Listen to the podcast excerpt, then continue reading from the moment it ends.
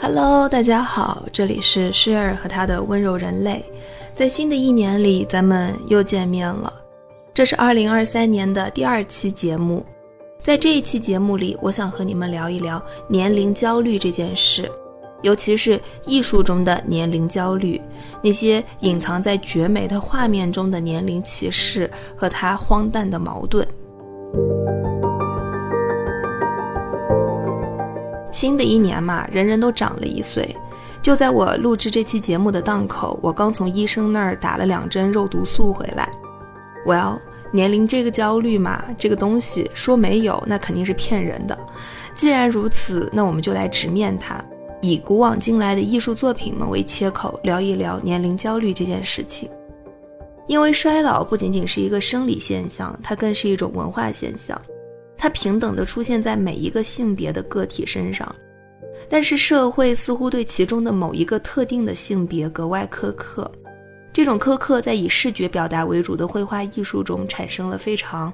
嗯，我目前只能把它称之为有趣这样子一个非常中性的词汇，一个非常有趣的表达。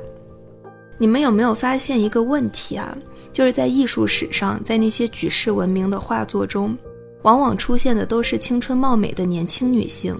从圣母玛利亚到蒙娜丽莎，从那些真实的王侯公爵的夫人到虚构的神话人物，每一个毫无例外都是青春美少女。以白种人的特点来看，她们都不会超过二十五岁。而反观男性的其他的各类肖像画、历史性画作和他们在神话宗教作品中出现的样子。老男人出现的频率可比老女人大多了，那么问题就来了，那艺术作品中的老女人去哪儿了呢？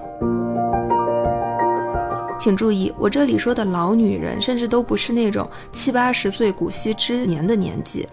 根据十七世纪荷兰画家们的偏好，他们说三十五岁以上，通通都算作老女人。当我在查资料的时候，看到这一行，我真的就。被吓得心惊肉跳，原来我离他们这个老女人的标准也没几年了嘛。我在这里必须做一个免责声明，就是用“老女人”这三个不太雅观的字呢，并非贬义。一呢是为了方便，二呢是为了撕开虚伪的面纱，直面历史上残酷的真相。因为这三个字就是日常生活中最常见、最俗气的三个字。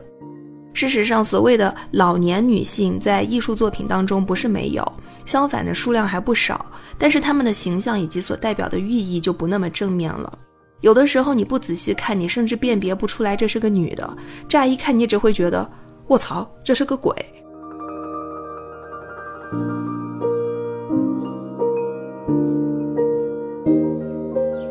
从文艺复兴时期开始，老年女性呢，往往都被和一些负面形象联系在一起，比如说七宗罪里的贪婪和妒忌。甚至还有被当时的教会严令禁止的巫术和邪教，和七宗罪比起来，其实巫术和邪教才是最可怕、最恶毒的指控。与这种恶毒的指控形成鲜明对比的是，年轻女性身上所负载的各种的正面形象，什么高尚啊、纯真啊、贞洁啊、美德啊，总之就是什么好东西都往年轻女性身上堆。这个时候就出现了一个非常好笑的矛盾。同样的一个女的，在二十岁的时候浑身都是优点，到了六十岁就突然之间变得十恶不赦起来，直接从天使变成了撒旦。Well，这个矛盾没有什么人觉得不太对劲吗？就包括圣母玛利亚身上都透着一丝诡异。圣母哀悼耶稣是一个非常常见的绘画和雕塑主题，在很多作品中你会发现圣母怀中抱着的耶稣胡子拉碴，看起来可能得有四十岁了吧。而圣母本人，耶稣的亲妈，看起来不过就是十八九、二十出头的样子。如果有一天外星人入侵地球，在毫不了解背景知识的情况下看到这样的作品，外星人可能会觉得这是女儿在卖身葬父吧？呃，这个玩笑可能有一点点没品哈，扣一，上帝原谅我。但是他们的视觉的年龄差距，真的就很大啊，就是大到了这种程度啊。OK，那我们今天要聊的话题呢，就将围绕着年龄展开。首先呢，我们来聊一聊，呃，从古埃及时候、古罗马时候开始的老年女性，她们在艺术作品中是什么样的一个呈现形式？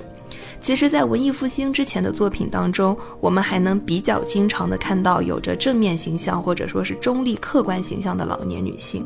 在文艺复兴之后，她们就陡然之间一夜消失了。那么他们去哪儿了？为什么消失？这就是我们在第二部分里面要讨论的文艺复兴时期的老年女性去哪儿了。到了第三部分呢，我想把视角放到现代，我们来看一看当代的女性艺术家会怎么样来描绘老年女性的这个身体，他们会用什么样的视角来进行呈现？OK，那我们就开始今天的节目吧。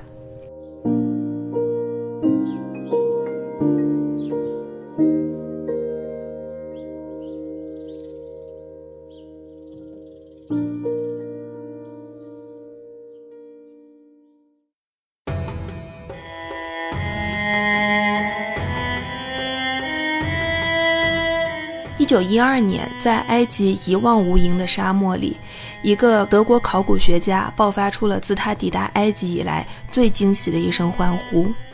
尼罗河畔的晚风吹开一层黄沙，露出了一尊中年女子的半身像。从此，享誉世界的 Nefertiti 的半身像就被发现了。Nefertiti 是埃及法老阿肯纳顿的皇后，同时她也是另一位著名法老图坦卡门的养母。她以美貌著称，她的名字在古埃及语里的意思就是“美人来了”。如果单看这尊胸部塑像，你会觉得她的名字就是名副其实。关于 Nefertiti 的长相，你可以在我的公众号“温柔人类 Gentle Human” 的后台回复关键字“年龄”两个关键字“年龄”哈进行查看。本期节目中提到的所有的视觉图片资料都可以在我的公众号中进行查看。那我后面就不再做这样子的重复性提示了。用今天的话来说，Nefertiti 的脸就是骨相美，非常的清瘦立体、高贵雅致。这尊雕像无论从考古的角度、艺术美学的角度来说，都具有极高的价值。如果你把图片放大仔细看，你会发现她的脸并不完美，她的眼睛下方有两条深深的纹路。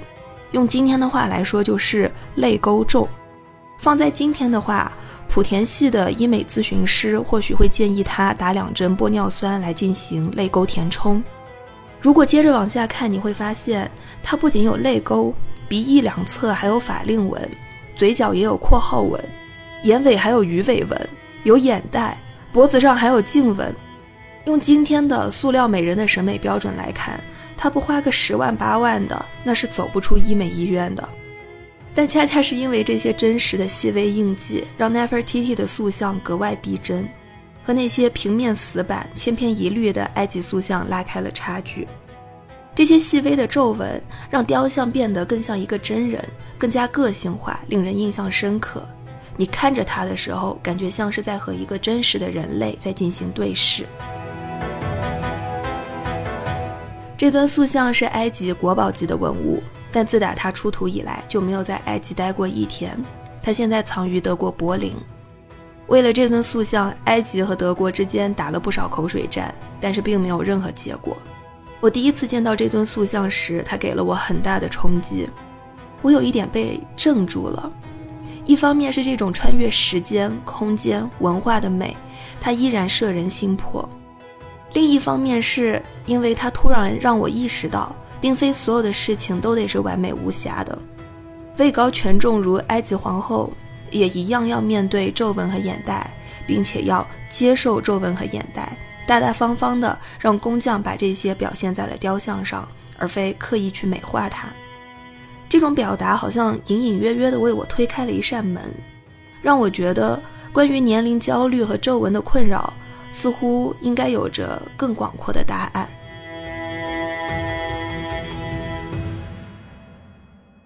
那让我们现在从 Nefertiti 塑像时的公元前一千三百年的埃及，瞬移到一千多年后的罗马。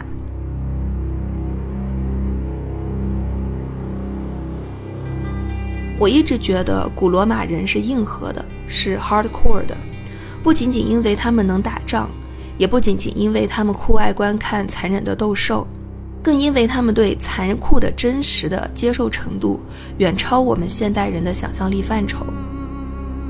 罗马人虽然征服了希腊，但是他们并没有继承希腊雕塑的那一套仙气飘飘的美学风格。在雕塑上，罗马人剑走偏锋，干出了一种非常写实逼真的风格。如果你去看很多留存下来的古罗马的半身像，你绝不会用“美貌”两个字来形容这些雕像。这些雕像表情冷峻，有皱纹、眼袋和瑕疵，甚至眼神凶狠。他们的眉头皱的呀，川字纹啊，能夹死一只蚊子。你不会觉得他们很美，但是你会觉得他们很威严，很有力量。他们盯着你看的时候，会让你感受到害怕和一种压迫感。这就是罗马半身像的特点之一，极尽真实，真实到像是用一个模子从人的脸上拓印下来的，毫无美化痕迹。在这样的情况下，你可想而知，古罗马雕塑中的老年女性是什么形象。虽然现在留存下来的古罗马女性雕塑大多数来自于位高权重的精英阶层，我们无法从雕塑的角度得知普通女性的老年会被如何表达。不过，我选取了一位很有代表性的古罗马女性——君士坦丁堡的海伦娜。通过对比来自不同时期的关于她的艺术作品，我们也能够管中窥豹地看到一些不同年代对于女性衰老这件事情的态度。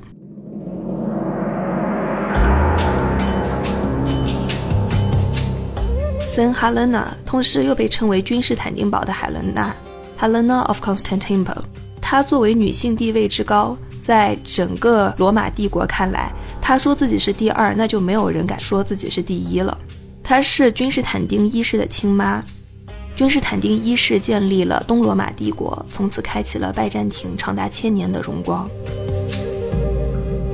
嗯，西方古典绘画中有一个非常明显的倾向，就是会把一些年纪很大的女性形象故意画得很年轻，像我前面提到的成年耶稣和圣母玛利亚站在一起，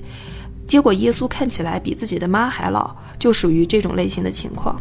但是有一种情况是例外，那就是位高权重或者是重要宗教人物的母亲就会被画成正常的老年的样子，因为这样才能够体现出他们和自己的儿子之间的关系。这一点在一尊来自公元二世纪的海伦娜的雕像上就表现得很明显。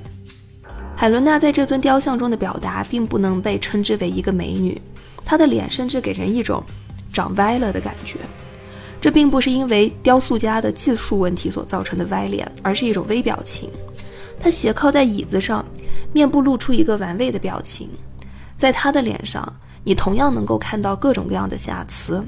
比如说下垂的法令纹、眼尾的皱纹，还有骨节明显的驼峰鼻，以及深深的法令纹。我看过关于他的很多的雕塑和画像，我认为这是关于他的最生动的一尊雕塑。一个人的微表情和皱纹里，其实藏着这个人走过的路和他的经历。从这些微小但是充满了个性的所谓瑕疵里，你看到的是一个活生生的人。他的性格从微表情里泄露，他的经历都藏在了眉间的川字纹里。而且因为他斜靠在椅子上，所以你还能看到他整个很松散的身体的姿态和松弛的肉体，整个就透露出一种养尊处优的同时又富于心计的宫廷贵妇的气质。因为海伦娜非常的重要，而且有权势，所以后世的很多艺术家也以她为主题搞过创作。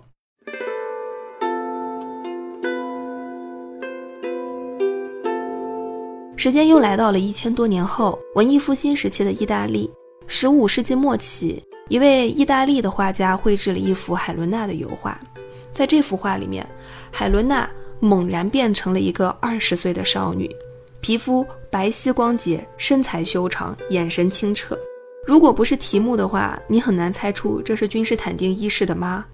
你可以把这幅画、这张脸、这副身体替换到任何一个主题里面。你说她是维纳斯，是夏娃，甚至说她是美少女战士，是越野兔，都没有什么太大的问题。这也是文艺复兴时期的绘画存在的一个特点，就是老年女性的形象突然之间消失了。就连在真实历史中本应是古稀之年的女性，到了文艺复兴时期画家们的笔下，就人人都变成了妙龄少女。更夸张的是，当时北方画派艺术家老克拉纳赫的一幅关于海伦娜的画像，不仅变得更年轻了，而且这个海伦娜的脸看起来和这个画家其他作品中的其他的女的都一模一样。克拉纳赫父子是文艺复兴时期北方画派中的佼佼者，但是这对父子的画都有一个特点，就是他们画里边的所有的女的都长着一张一模一样的脸，尤其是神话题材和历史题材中的女的，就好像是被粘贴复制过去的一样。你要说这个妖女莎乐美和旧约圣经中的正面人物 Judith 长得一模一样，那也就罢了。希腊神话里的维纳斯和一千多年前的皇帝亲妈，虚构人物和历史中真实存在的人物也长得一模一样，哎，这就有点离谱了吧？关于他们长得到底有多像这件事情，你可以在公众号的推送里面进行查看。就他们像到我排版的时候都有在担心，如果把三幅画放在一起，是不是就会像消消乐里面一样，biu 的一声就消失不见了？这里出现了一个很反常识的现象。随着人类历史的进步和发展，人类变得越来越不能接受衰老这件事情，尤其是女性的衰老。一直以来被我们认为是开明啊、启蒙啊的文艺复兴时代，却恰恰对中老年女性的形象避之不及。那接下来的话，让我们进入到第二部分，来聊一下那些在文艺复兴时代被消失的女性角色们。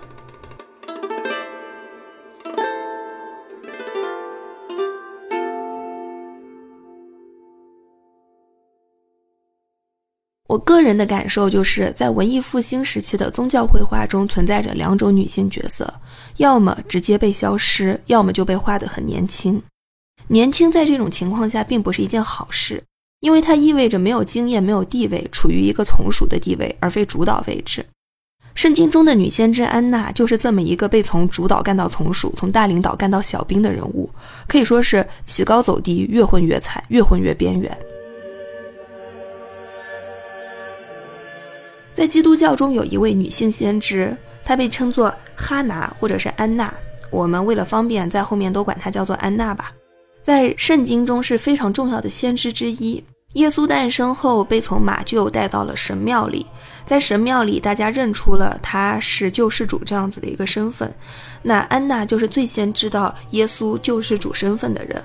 据福音书的记载，她在耶稣出生时的年纪已经很大了，有八十四岁。所以，她也是早期的这些绘画作品中曾经高频出现的老年女性形象之一。那根据记载呢，呃，耶稣在马厩出生，然后被带到了神庙里，在这个庙里呢，被现场认出是救世主。这在绘画中的常见的标题叫做《The Presentation of Christ in the Temple》。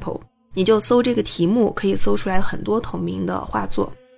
当天出现在场的呢，除了安娜，还有另外一个男性先知 Simon。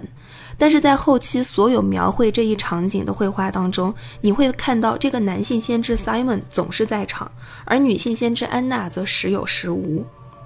女性先知安娜的消失其实遵循着时间规律。早期绘画中，安娜不仅在场，而且还有着非常重要的地位。但是随着时间推移，安娜在画面中的地位越来越低，所处的位置呢也越来越边缘，直到完全消失。同样，随着时间出现变化的还有安娜的长相和年纪。记载中，安娜是八十四岁的人，但是随着画作时间的推移，安娜的长相变得越来越年轻，仿佛注射了十吨肉毒素和玻尿酸。在公元十一世纪到十五世纪的作品中，我们还能清晰地看出安娜的皱纹和老态，和真实的八十岁老人的状态差不太多。到了十七世纪的作品中，安娜的样貌就变成了四五十岁的样子，皱纹没了，驼背也没了，一整个活出了时间的逆回旋。我在这里举几个例子。我查到的一份较早的关于这个主题的作品，是来自于公元十一世纪的一份手抄本里的插图。在这幅插图里面，你可以看到安娜手持卷轴，皮肤上有沟壑和皱纹，面部塌陷。是八十几岁胶原蛋白流失后的正常现象。在这里，我要重点说一下，安娜手里面拿着的卷轴是一个非常重要的道具。卷轴意味着她掌握着知识，掌握着信息，掌握着权力，也是在明示安娜是较早知道耶稣救世主身份的人。但是随着时间的推移，你会发现在后世的作品中，安娜不仅变年轻了，就连手里的卷轴也没了。在绘于十四世纪的一幅祭坛画中，我们仍然能够看到老年安娜的出现。在这幅绘制于一三四二年的祭坛画中，安娜非常符合实际的老太太形象，而且手中非常明显的拿着卷轴。更重要的是，她身上穿着紫色的袍子，紫色是一种象征着尊贵的颜色。同样的，在十四世纪，文艺复兴的苗头刚刚出现。这一时期的绘画大师乔托，对，就是那个被称为“绘画之父”在乌菲兹美术馆门口有一尊雕像的那个乔托，他也绘制了这一主题的作品。在这幅作品中，安娜仍然占据着非常重要的角色，身穿黄色的袍子，手持卷轴，头上还有个天使在飞。天使在这里呢，也是一个非常重要的道具。意思是，呃，作为上帝，作为上天对安娜的认可。到了十五世纪这一时期的一幅作品中，安娜依然存在，依然站在前排，面部依然呈现出老态，有着深深的法令纹。但是她手上的卷轴已经没有了文字，变成了一片空白，并且和其他的主要人物相比，她的脸和身体都被柱子挡住了，让观众从视觉上更容易忽视她的存在。这份没有文字的卷轴就像是一个预言，预示着安娜地位的下滑。这个象征着权力和地位的卷轴在安娜的手中并没有被握住太长时间。到了15世纪下半叶，安娜手中的卷轴就彻底消失了。在16世纪的一幅同主题绘画中，安娜手里完全失去了卷轴，而且和其他圣人相比，别人都站着，就她跪在地上，比别人矮一个头，还藏在了阴影里。画面中，其他所有人的身上和面部都有光，唯独跪在地上、躲在夹缝里的安娜没有。此时的先知安娜已经变成了一个无足轻重的老太太。在接下来的十七世纪里，安娜几乎消失了。在绘画艺术蓬勃发展的十七世纪，只有两位艺术家在作品里强调了安娜的重要性。一个是伦勃朗，另一个是尚帕涅。伦勃朗画这个主题画了五次，最有名的一个版本是一六三一年的版本。在这个一六三一年的版本里，你完全看不到安娜的存在，而且在所有关于这幅画的介绍里都说，此画的主题是关于圣经中的先知西蒙。安娜在这里已经完全消失了，没有人知道她的存在。在17世纪另一位艺术家尚帕涅的表达中，安娜虽然没有消失，但是变得更年轻了。和几个世纪前的作品中的样貌相比，她仿佛花了五个世纪的时间来打佛塔纳和热玛吉。而且在这幅画里，安娜依然没有能够站在前排，她被挤在两个小伙子的身后，侧身站着，挤在角落里，在夹缝中求生存。像安娜这样子的女性先知，在宗教题材绘画中的地位，其实也是这漫长的几百年来社会和教会对女性态度的晴雨表。十三到十五世纪，女性在宗教中其实仍然享有一定的地位，人们还是很认可女性先知带来的神谕，以及女性由于自身的性格问题和神秘主义所产生的一些链接。到了十五世纪下半叶，女性在宗教中的地位就开始像 A 股一样狂跌。直至完全消失。温柔人类播客由 Gentle Human 和 Marcast Media 联合制作出品。我们推荐你在苹果 Podcast 订阅收听。如果喜欢这档播客节目，你可以给出五星好评，也可以留言评论。同时，我们的节目也同步更新在喜马拉雅、小宇宙、网易云音乐、QQ 音乐、荔枝 FM、蜻蜓 FM 等平台。另外，你也可以搜索 Gentle Human 温柔人类的微博和微信公众号，期待你的关注和反馈。我们也欢迎有意向的品牌来赞助支持这档播客节目，合作联系可发送邮件至 hello at marcastmedia.com。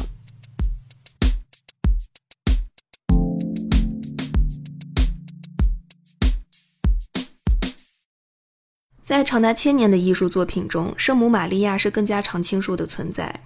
我前面说的，我个人感觉，在文艺复兴时期的宗教绘画中存在着两种女性角色，要么直接消失，要么就被画得很年轻。我们前面说的安娜属于消失的那一种，而圣母玛利亚就属于年轻的那种。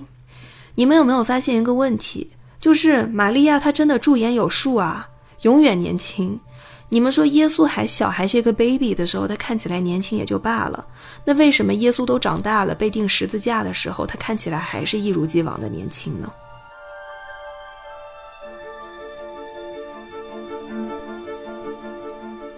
我们在这里捋一下故事线哈。我们都知道耶稣被犹大出卖然后被钉上了十字架然后就死了然后被从十字架上卸下来再然后呢又复活了。在耶稣死后，玛利亚就抱着死去的耶稣哀悼，这成为了一个又一个常青树的艺术创作主题，叫做呃圣母哀悼耶稣。在很多作品当中，你会发现圣母怀中抱着的耶稣胡子拉碴，看起来有三四十岁，而圣母本人耶稣的亲妈看起来不过就是二十岁的样子。好了这个年龄差真的没有人觉得有问题吗？其实也有，当时就有人批评过米开朗基罗的成名之作《皮亚塔》，你叫做圣殇，这个雕塑中的圣母过于年轻。这是米开朗基罗的成名之作。描绘了玛利亚怀抱着被钉死的耶稣时万分悲痛的表情。当时米开朗基罗就勃然大怒，反驳说：“贞洁的女人当然比不贞洁的女人更高贵、更善良，拥有更崇高的灵魂。所以，贞洁的女人能够更长久地保持美貌。而世界上还有谁能比圣母玛利亚更贞洁呢？”米开朗基罗的这段反驳揭示了一个思路，就是在当时的社会中。宗教中，他们默认的关于女性的贞洁和美丽年轻的外表之间的联系，这个思路认为，女性的外在美是和内在的美德紧密相关的，而内在的美德又包含什么呢？它包含了善良、贞洁、禁欲、虔诚等等等等。这种联系早在希腊时期就有了，一直到中世纪的时候都还被人奉为经典。到了文艺复兴时期。文艺复兴时期崇尚新柏拉图主义，新柏拉图主义在文艺复兴中的一个体现就是，他们认为人类的身体、人的肉体就是灵魂的画布。简单来说，就是如果一个人思想龌龊、意志力低下，那他的肉体也一定很丑陋；如果一个人思想高尚、意志力坚定，那他的肉体也会美丽。所以在文艺复兴时代，在新柏拉图主义的影响下。这种关于女性内在德行和外在容貌之间的关联再次被强调出来。米开朗基罗就是遵循着这样子的逻辑来创作的《圣殇》。这种关于贞洁和年轻相貌之间的联系，在英国伊丽莎白一世女王的肖像画中也有体现。我在之前的一期节目中专门提过，这位英格兰女王在肖像画中刻意维持的年轻容貌和她的权力之间的微妙关系。感兴趣的朋友呢，可以移步《温柔人类》的第二季第七集《艺术中的美貌与权力之歌》进行收听。我在这里就不做重复展开了。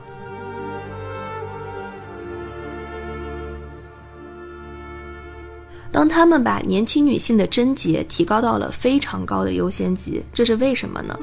因为贞洁的年轻女性意味着富饶的生育能力，但是呢，又不好意思明说。于是就只能又当又立地开始表扬贞洁。所以你们有没有发现，在很多宗教和文化当中，都有着年轻的育龄女性因为被托梦或者是踩了个脚印就诞下圣人这种情节？玛利亚没有受孕就生了耶稣，释迦摩尼的母亲梦见了白象就怀了他，伏羲他妈华胥氏踩了个脚印就怀上了伏羲，周朝始祖后稷的妈也是踩了个脚印就怀了。北欧神话里还有吃苹果怀孕的，他们一方面希望女性贡献子宫繁衍生息，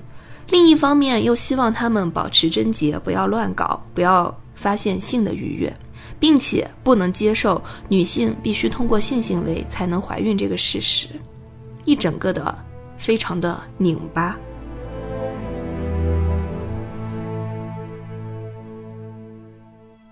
在一篇叫做。Women's Old Age and Physical Appearance in Ancient Rome 的论文中指出，当女性还能生育时，她们的身体对社会是有价值的。所以，文艺作品都热衷于赞颂她们年轻富饶的身体以及与之相关的贞洁美德。当她们不再具有生育价值后，文艺作品不再赞颂她们，转而迎接下一批年轻新鲜的肉体和子宫。我说的这些，并非空穴来风、凭空编造。在一篇由 Warlick 写的论文，叫做《Alchemist's Old Wives》。在这篇论文中显示，女性何时停止月经是一个非常重要的判别依据。在一些文艺作品中，他们经常会把老年女性描绘为巫婆，把她们和巫术啊、邪教啊这些东西联系在一起。这种联系的内在逻辑是这样的：他们认为女性在停经后就不再有生育能力，于是她就不再会被痛苦的怀孕所惩罚。在这里，我必须要插一句：哦，原来他们知道怀孕这件事情是痛苦的啊！原来他们知道啊。OK，回来。所以在神学的角度来看，此时再也没有任何东西能够惩罚这个停经后没有生育能力的女的。他们觉得再也没有任何东西能够惩罚她了，所以她会去做任何事，她可以去做任何事，她就成了危险分子。还有另外一种角度的解释，就是说，因为巫术这种东西它很难、很艰深，需要花费一辈子的时间来学。那只有当这个女的、这个一个人她老到了足够的程度，她才能够有足够的时间来学会这个巫术。所以最后巫术的帽子呢，就被扣到了这些停经后的老女人的头上。讲到这里的话，其实我们已经能够从艺术转换到社会来回答今天这个呃题目提出的问题了，就是老女人去哪里了？艺术中的老女人呢，其实是社会中的老女人的一面镜子。艺术中的老女人的消失，其实也意味着现实社会中老女人的销声匿迹和她们在社会生活中的逐渐失语。与这种失语和失去权利所对应的是，她们逐渐失去的生育价值。当一个女人逐渐失去了生育价值的时候，社会就会将其抛弃，艺术作品也不再赞颂她。女人的价值被和生育牢牢绑定在一起，她们没有被当做一个具体的人，而是被当做了一个容器、一种工具。她们被抛弃了，被遗忘了，她们和她们的子宫以及和她们的生育价值一起，就成为了 disposable 可被抛弃的用品。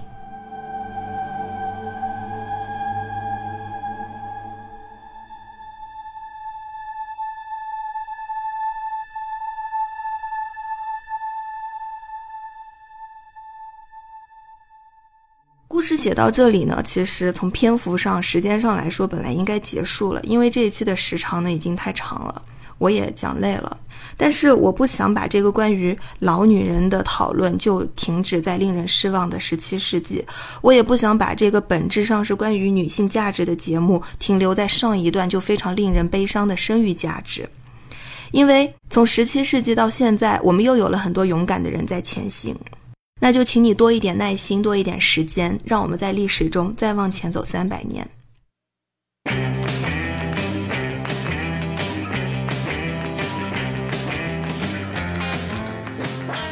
Joan Samo 是一位当代女性艺术家，她今年已经九十一岁了，和我的外婆差不多年纪。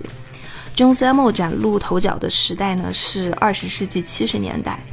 那个时候，他刚从西班牙回来，在西班牙狠狠地接受了抽象艺术的洗礼。刚回到美国，就一头撞上了当时如火如荼的女权运动。他震惊于当时美国城市里铺天盖地的商业广告和杂志中的色情图片，尤其是这些色情图片都不约而同地把其中的女性角色塑造成了被凝视的客体。如果说十五到十七世纪的女性身体是生育的容器，那么此时的女性身体就成为了情色欲望的容器。这些图片呢，在简中互联网的审核体系下可能会略显露骨，所以可能无法在推送中显示，图会裂。这个我也不太确定，最好不要裂。如果裂了，我也没办法，那就是为我这期节目增加了一些黑色幽默的色彩吧。于是呢，John Samuel 就以此为出发点，开始了他的创作。他创作的第一个系列叫做 Erotic Series，就情色系列。不同于过去绝大多数男性艺术家创作的情色作品，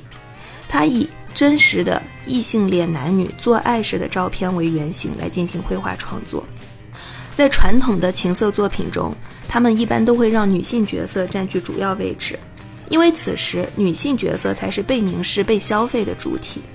但是在 John Samuel 的这个系列作品中，两性男女的角色角度和画面占比都势均力敌，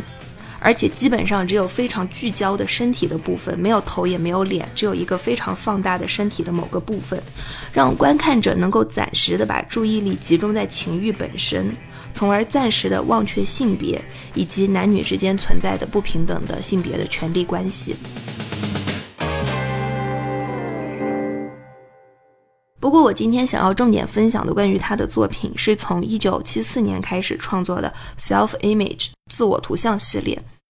在这个系列当中，他用了一种非常独特的视角来画自己的裸体。正常来说，我们想象的裸体自画像应该是处于一个被观看的状态，就像在照镜子一样，有一个完整的身体和一个头和一个脸。但是在 John Samuel 的这个作品当中，他是从自己的视角来画的。你可以想象一下，就好像是你低头看到自己的身体的样子，呃，就好像是你拿着一个手机举到头顶，从上到下拍自己这么个角度。实在想象不出来的呢，就上公众号看图片吧。这个奇怪又有点尴尬的画面，迅速地摆脱了被凝视的嫌疑，并且快速地把观看者带入了创作者的视角中。从这个视角，观看者不再觉得自己是一个外人，自己是在凝视一个陌生人，而是觉得我好像是在看自己的身体。这种第一人称的视角，让观看者更容易与创作者去产生共鸣。通过这种第一人视角的代入感，John Samuel 让观看者将思绪聚集在自己，就是观看者自己身上，而非抽离出来，像凝视一个花瓶那样去凝视画面中的女体。他的这一系列的作品从七十年代画到了两千年代，非常忠实地记录了随着时间的推移，他的身体所产生的变化。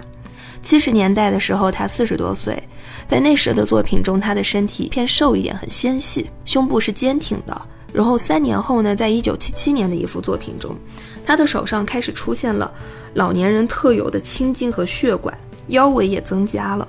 在二零零五年的一幅作品中，你会看到他的身体上胸部变大，像两只成熟的木瓜一样坠在胸前，手背上的青筋和凸起的血管一直蔓延到了手臂上。哦，你甚至能够看到非常细节的脖子和锁骨之间松垮的皮肤被拉扯的那种纹理感。尽管裸体女性在过去近千年的艺术史中一直是艺术的重要组成部分，但她们大多数都是从男性的角度来完成的，并且常常带有强烈的性暗示。过去的关于女性裸体的绘画当中，女性的裸体往往是以一个客体的形式在存在，观看者很难也很少通过观看视角将自己带入这个裸体女性的角度。在过去的作品中，裸体女性就好像是一个花瓶那样被摆在那里供人观赏，而且这一类的裸体女性的形象往往是年轻、肤白貌美、充满性吸引力的，但同时也是被动的和弱势的。但是在 John s a m o 的作品当中，他首先在视觉上进行了彻头彻尾的改变，从凝视视角直接变成了第一人视角，就嗖的一下将观看者就拉入画面中来一起进行感同身受。其次是在视觉形象上的颠覆，它如实的记录了真实的女性的人体随着时间推移会出现的变化，而非刻意的去粉饰美化它。他用这种不屑于讨好的方式挑战和挑衅千百年来的传统。最后是他对自己的身体的使用。以往的艺术家，by 以往的艺术家，我的意思就是大多数男性艺术家，他们要画裸体女性就必须请一个女模特。这就很难摆脱一个他者的视角，但是很多女性艺术家呢，在画的时候，我就就地取材，我直接画自己，没有中间上赚差价。通过画自己，他们模糊了画家和模特之间的界限，跨越了创作者和被描绘者之间的壁垒，逃脱了这种他者的这样子的一个观看的视角，从而获得了全新的视角和艺术深度。直到 John s a m m e 这里，真实的老年女性才开始在艺术作品中浮出水面。从上世纪七十年代开始，John s a m m e 就一直在坚持着这样子的创作。半个世纪过去了，这样的作品对于主流社会来说，仍然被视为挑衅和叛逆，还挺好笑的，真的。虽然他在很多知名的场所，呃，大馆、博物馆都举办过大型展览，然后在艺术界现在也非常的受欢迎。然后大家也都知道他的名字，但是在媒体报道提到他的作品和展览时，仍然会用几十年前老生常谈的这么个几几个形容词，说什么啊叛逆啊挑战主流啊啊极端啊女权艺术家啊等等，就感觉好像你把这几个关键词喂给现在的那个 Chat GPT，它就能产出一篇和七十年代和现在没有什么两样的评论文章。这些被用了几十年的形容词。而且非常 stereotype 的这种形容词，有时候会让我恍惚。我会觉得几十年过去了，这个人类也没有进步到哪里去嘛。就感觉这种就是女性主义前路漫漫，我辈仍需努力啊。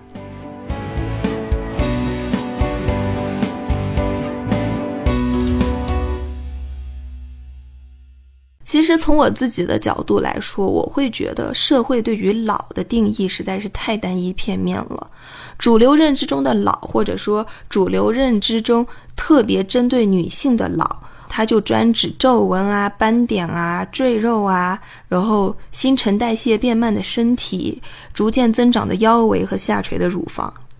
Well，与此同时，男人的老就意味丰富多了。男性的老不仅有阳痿和前列腺问题，也有着权力和地位的加持。老男人比老女人更性感，最大的差别就是在于老男人拥有权利。但是权力这种东西，女的难道就不能有、不配有吗？美国女权运动第二次浪潮的领军人物 Betty Friedan 曾经说过一句话，她说：“Aging is not lost youth。” But a new stage of opportunity and strength。年龄增长并不是失去年轻，而是一个充满机会和力量的新阶段。在我还年轻的时候，我曾经夸下很多傻逼的豪言壮语。我曾经说什么：“我到了四十岁就要去死，因为已经太老了。”我还说什么：“我二十五岁就要结婚生子，还要生两个。”那时我想象三十岁，觉得非常的遥远，也非常的可怕。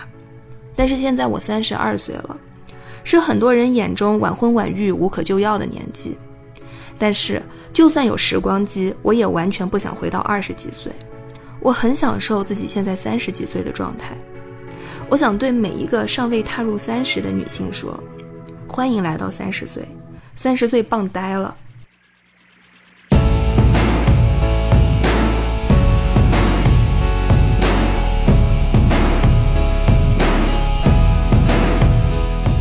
回想自己二十几岁的生活，我只能用三个词来形容：young, poor and broke。年轻、贫穷，并且随时都徘徊在破产的边缘。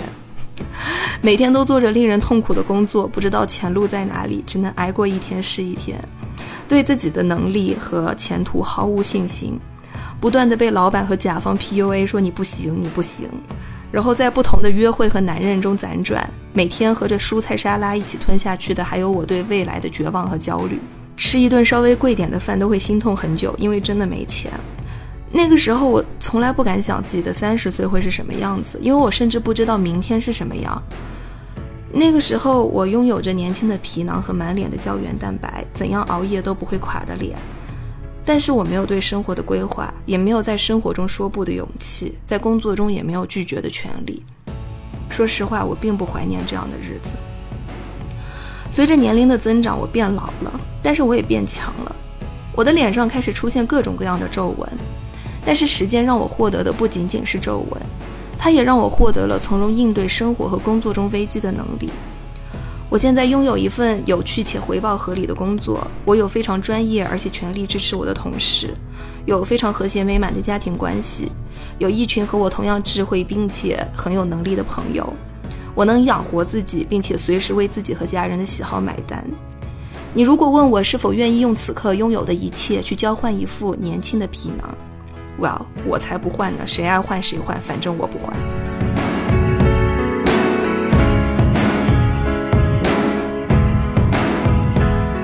人人都说小孩子的眼睛最清澈无邪，但是你想哈，你现在的眼睛见过约旦的沙漠和星空，见过日落时尼罗河上飞过的大雁，见过地中海的碧海蓝天，你见过澳洲的海浪和北海道的雪。你现在的眼睛能够一眼看出表格中的差错，能看出报价单里的猫腻，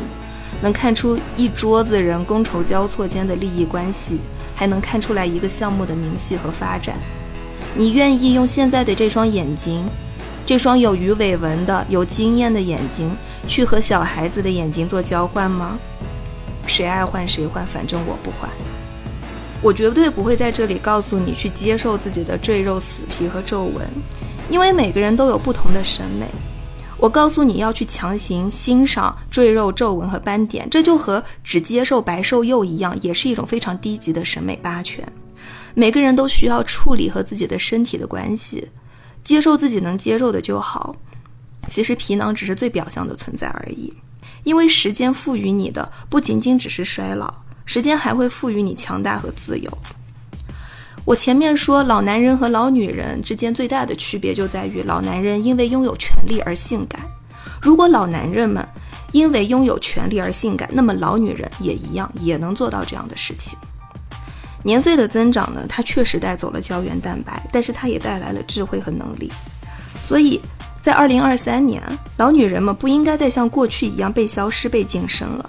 如果你要问说老女人去哪儿了，老女人就在我们身边。她是我们的妈妈，我们的外婆，我们的姐妹，我们的朋友，是我们自己。在我写这一期节目的时候，我参考了一本艺术理论相关的书籍，这本书叫做《Women, Aging and Art》。在这本书的扉页上有一句话：“Dedicated to all the young women who may be anxious about the wrinkles, and to all the old women who know better。”献给所有因为皱纹而感到焦虑的年轻女性，以及那些更智慧的年长女性们。我们不应该问老女人去哪儿了，因为所有的老最后都变成了强，所以这不是老女人，而是强大的女人。这一期的温柔人类就到这里，我是诗儿，我们下期再见。